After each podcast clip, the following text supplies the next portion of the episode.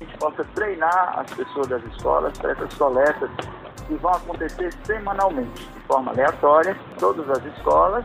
Agora, vão ser escolhidos por sorteio uh, as crianças, né, os adolescentes e os professores e funcionários. Na última semana, o governador Camilo Santana informou que escolas e universidades não deverão voltar com aulas presenciais neste mês de agosto. A previsão é que as aulas retornem somente em setembro, se o cenário da pandemia de Covid-19 for favorável. Enquanto isso, recomendações e protocolos estão sendo elaborados visando a volta às aulas. O episódio de hoje traz detalhes de quais medidas podem ser implementadas nesse retorno. Eu sou Diego Viana e esse é o Recorte.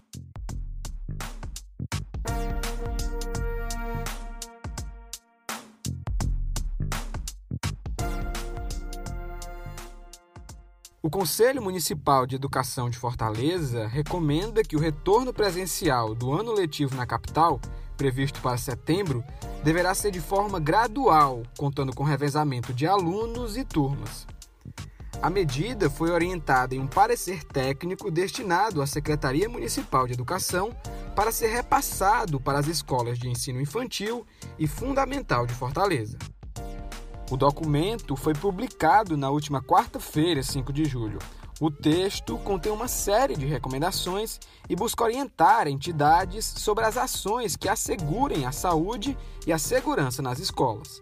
Diante da previsão do retorno do ano letivo, o governo do estado anunciou na última quarta-feira, 4 de agosto, que alunos, professores e demais funcionários de instituições de ensino irão realizar testes de forma semanal para o diagnóstico da Covid-19. A informação foi anunciada pelo titular da Secretaria de Saúde do Ceará, o médico Carlos Roberto Martins, conhecido como Dr. Cabeto.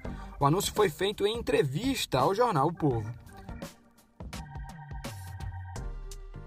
A gente possa treinar as pessoas das escolas para essas coletas que vão acontecer semanalmente, de forma aleatória, de forma a garantir que aqueles que têm os sintomas ou aqueles que sejam surpreendidos com exame positivo possam se rastrear é, os contatos. Todas as escolas agora vão ser escolhidos por sorteio é, as crianças, né, os adolescentes e os professores e funcionários. Os testes que serão disponibilizados deverão abranger todos os níveis de ensino, tanto na rede pública quanto particular de todas as regiões que se tornarem aptas ao retorno presencial do ensino. A expectativa é que as próprias instituições sirvam como postos de coleta dos exames. E quem traz mais detalhes sobre as medidas que devem ser implementadas na volta às aulas no Ceará é o repórter do o Povo, Alain Magno.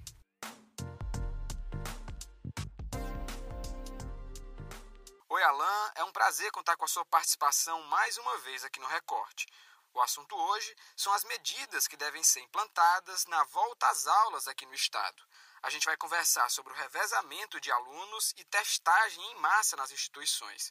Mas eu começo te perguntando: além dessas duas, quais outras medidas e protocolos devem ser implementados nesse retorno? Olá, pessoal. É um prazer estar de volta aqui no Recorte. E dentro desse contexto do retorno do ensino presencial aqui no estado, a gente precisa ter em mente duas coisas. A primeira é que ele está previsto para ocorrer em setembro, mas Fortaleza, por enquanto, segue sendo o único município onde esse retorno está autorizado, devido à sequência de semanas apresentando queda no número de óbitos e casos confirmados do novo coronavírus. Além disso, esse retorno ainda está em fase de planejamento, então nenhuma recomendação emitida até o momento ela é concreta. Tanto o governo estadual quanto o governo municipal ainda estão se reunindo para construir um plano a ser seguido por todas as instituições de ensino nesse retorno. Apesar da fase geral ainda ser de planejamento, nós podemos ter certeza de alguns pontos, como o anúncio feito pelo governador Camilo Santana na última segunda-feira, ele assegurou aos pais e responsáveis o direito de escolha dentre qual modelo seus filhos irão seguir. Isso significa que, no eventual retorno do ensino a partir de setembro, as escolas serão obrigadas a ofertar tanto o ensino presencial quanto o ensino remoto, pois caberá aos pais decidir qual modelo seus filhos irão seguir. Além disso, são previstos uma redução da carga horária e também um período de adaptação, onde deve durar mais ou menos cerca de um mês, a dependendo de cada instituição de ensino, para que os alunos e professores possam se adaptar com a nova realidade, que será cheia de novas determinações, restrições e uma série de protocolos de segurança sanitária a serem seguidos. Agora a gente fala sobre o revezamento de alunos e turmas. Como isso deve acontecer? Bom, esse revezamento ele ainda se trata de uma recomendação. Nós não sabemos se a Secretaria Municipal de Educação de Fortaleza irá seguir, mas ele determina que em Fortaleza o retorno presencial das escolas ocorra de forma gradual. Isso significa que nem todas as instituições e nem todas as turmas poderão voltar às salas de aula ao mesmo tempo. Ele prevê ainda um esquema de rodízio entre os alunos, ou seja, as turmas que forem selecionadas para o retorno presencial ainda precisarão fazer um esquema de revezamento entre os alunos que estarão aptos ou não para ir para o ensino presencial. Lembrando mais uma vez que essa decisão vai caber aos pais. É, Alan, eu vi que você conversou essa semana com o secretário de Saúde do Estado, o Dr. Cabeto. É, o que, é que você conseguiu apurar com ele sobre esse processo de testagem que deve ocorrer nas escolas? Em entrevista, o secretário de Saúde do Ceará me revelou que está montando um sistema de testagem em massa que deve ser aplicado a alunos, professores e também demais funcionários da rede pública e privada de ensino do Estado. Ele me informou que o teste será feito semanalmente por meio de sorteio. Significa que nem todos os alunos ou professores serão testados ao mesmo tempo. A ideia é recolher uma amostragem de cada escola para assim tentar rastrear os casos positivos e possíveis transmissores ativos do novo coronavírus. O secretário me informou em exclusividade que os postos de coleta para esses testes serão feitos nas próprias escolas, que deverão receber semanalmente uma equipe da Secretaria de Saúde que também irá treinar alguns profissionais das próprias instituições para auxiliar nesse procedimento de coleta e realização dos exames. É importante a gente ressaltar que o teste que será feito será o RT-PCR. Esse modelo faz uma análise molecular de uma pequena amostra de secreção retirada. Essa análise ela é bem mais precisa do que os testes rápidos e as chances de dar um falso positivo ou um falso negativo são bem menores. O secretário revelou ainda que todos esses testes serão encaminhados para o processamento na central analítica da Fiocruz, que foi inaugurada recentemente no Eusébio. Essa central tem capacidade para analisar até 10 mil testes por dia. O Conselho de Educação de Fortaleza recomenda uma série de mudanças estruturais nas escolas. Quais são essas mudanças?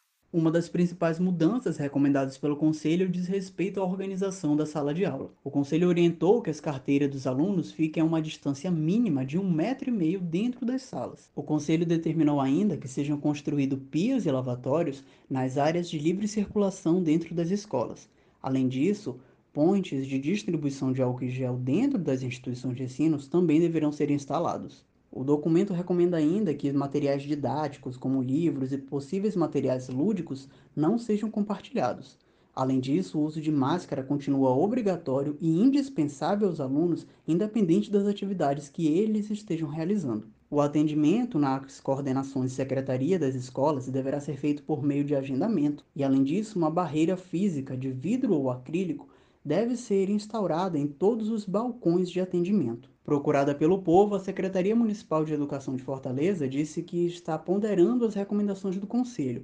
Ela informou, por meio de nota, que está trabalhando com uma equipe de especialistas que estão construindo um plano. Sendo assim, as orientações do Conselho ainda poderão ser levadas em consideração. A secretaria confirmou ainda que irá seguir rigidamente todos os protocolos de biossegurança do governo do estado e do governo municipal. Por fim, a gente precisa ter em mente que esse retorno presencial do ensino está previsto para setembro em Fortaleza, mas ainda não possui uma data fixa para ocorrer.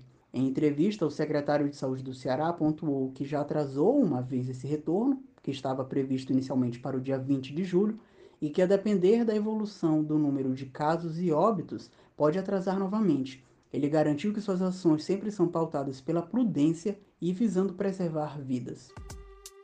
A dica de hoje do Recorte é o podcast Desculpa o Atraso, que é produzido pelo publicitário David Varelo. O podcast é sobre pessoas reais, mercado de trabalho e carreira. Fala ouvinte do Recorte, tudo bem? O Desculpa o Atraso é um podcast sobre pessoas reais, mercado de trabalho e carreira, mas o que isso significa?